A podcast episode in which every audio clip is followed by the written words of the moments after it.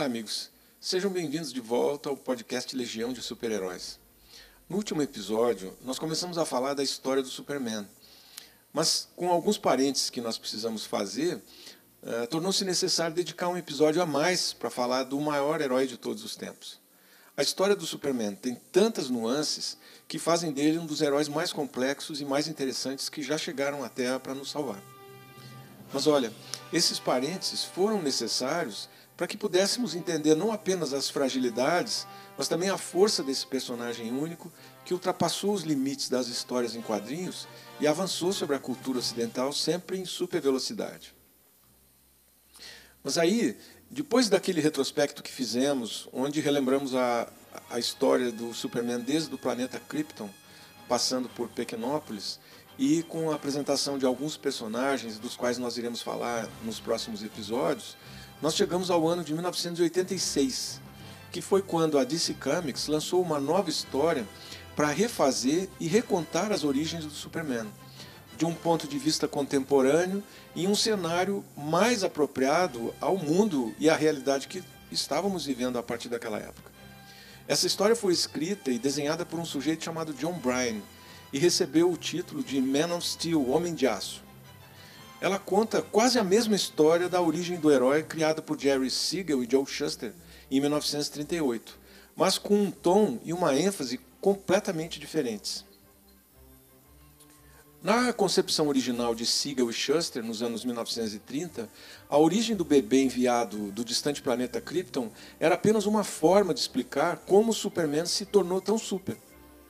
Para Brian, no entanto, falando com a visão dos anos 1980, a origem do Superman é o que faz dele o que ele é, tanto como alienígena quanto como ser humano.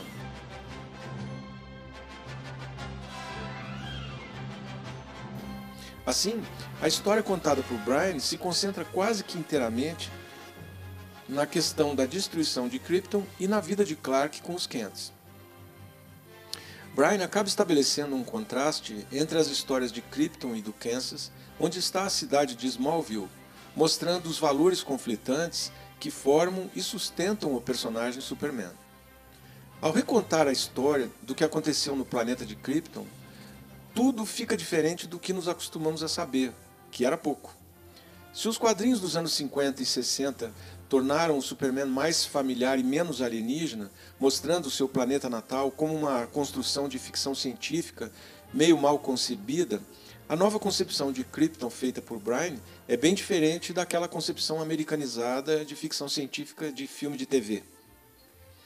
Na visão mais anos 1980, nós ficamos sabendo que as mulheres kryptonianas são estéreis e que as crianças em Krypton são geradas e crescem dentro de matrizes, até que estejam totalmente desenvolvidas e prontas para nascer.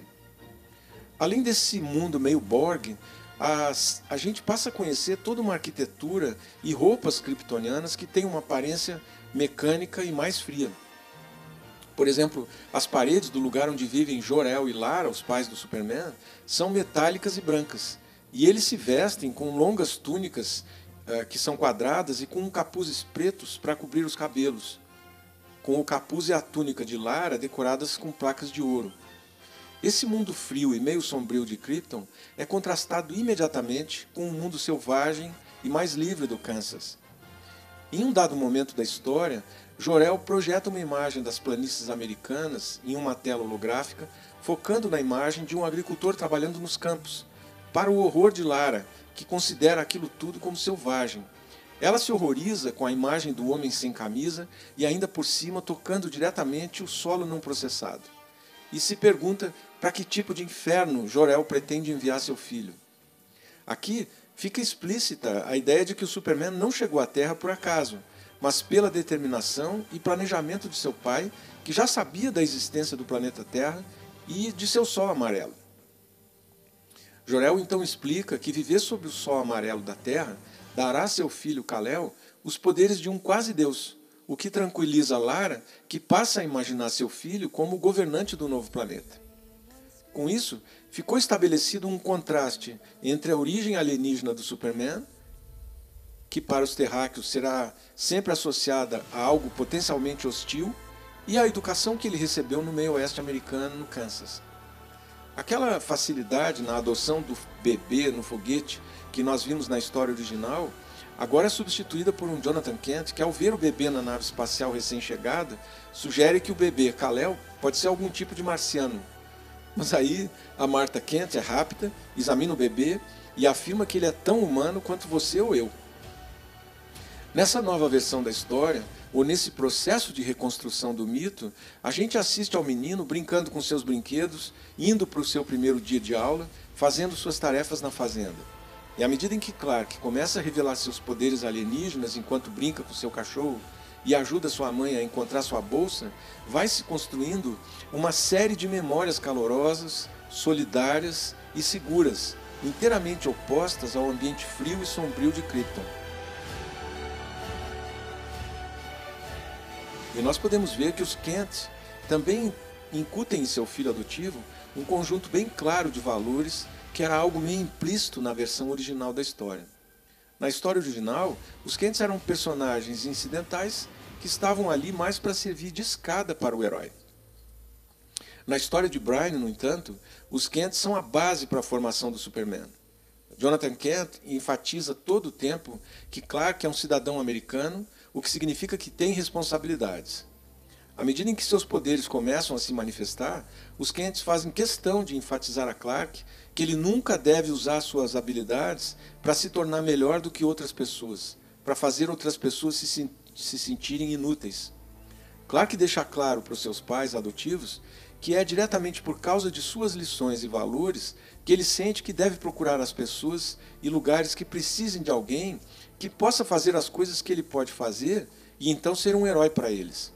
E olha, ele consegue fazer isso tão secretamente quanto possível para não se tornar uma celebridade ou para obter crédito pessoal, o que afinal seria egoísta e contrário à maneira como os Kents o criaram. Os Kents também são a caixa de ressonância e o suporte de Superman quando ele se torna o repórter Clark Kent. Depois que ele finalmente se revela ao mundo, salvando um avião em queda, Clark corre de volta para sua casa e confessa meio assustado sobre o que sentiu ao se ver no meio de uma multidão de curiosos querendo tocá-lo, perguntando e gritando, querendo conhecer mais sobre o estranho novo herói.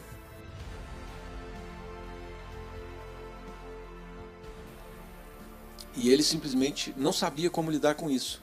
Daí que a necessidade de apoio emocional e familiar do Superman mostra um personagem mais complexo, com detalhes de personalidade que antes não estavam presentes. Talvez alguém que se esforça para parecer e agir como alguém ideal, que se ajuste aos valores que lhe foram ensinados pelos Kents. Assim, mesmo com a apresentação de mais detalhes e maior aprofundamento da história, o Superman ainda é mostrado como sendo mais virtuoso e moralista do que muitos dos seus colegas super-heróis. Quando ele conhece o Batman, ele acha o vigilante meio rude e meio fora da lei, inclusive já nesse primeiro encontro ameaçando entregá-lo para a polícia. Mas veja, do ponto de vista desses, outros super-heróis mais sombrios e politicamente mais duros, e muitas vezes mais liberais, como são o Batman e o Arqueiro Verde, por exemplo, o Superman é muito idealista e age como um ingênuo.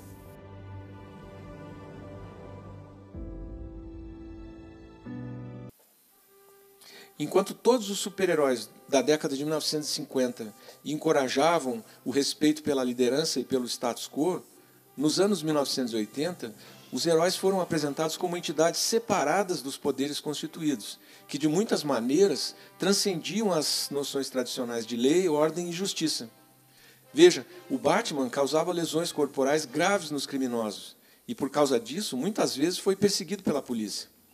Já o arqueiro verde sentia que o sistema era corrupto e que ele deveria trabalhar fora dele. Mas nós vamos falar desses dois vigilantes em outros episódios. Aquele Superman de Jerry Siegel e Joe Shuster era um salvador onipresente que poderia salvar os americanos de seus problemas cotidianos. E isso atraiu uma nação que se sentia indefesa e necessitada de salvação.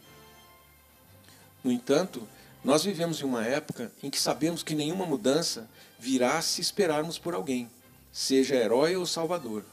Nós mesmos somos a mudança que buscamos. Nós somos nossa própria esperança. Esse senso de responsabilidade pessoal faz com que as pessoas desse nosso tempo não queiram mais o papel de cidadãos indefesos, esperando para serem salvos, mas sim elas querem o papel daqueles que agem juntos para serem extraordinários e dar esperança aos outros. Curiosamente, a última revisão da história do Superman faz com que ele se alinhe mais a essa mudança de valores sociais do que nas histórias anteriores. Agora, o que se vê é que o Superman não é mais o único sobrevivente de seu planeta Krypton. E aí se, se recorda, se traz à tona aquela cidade esquecida na Fortaleza da Solidão, sobre a qual nós falamos no episódio anterior, a cidade de Kandor.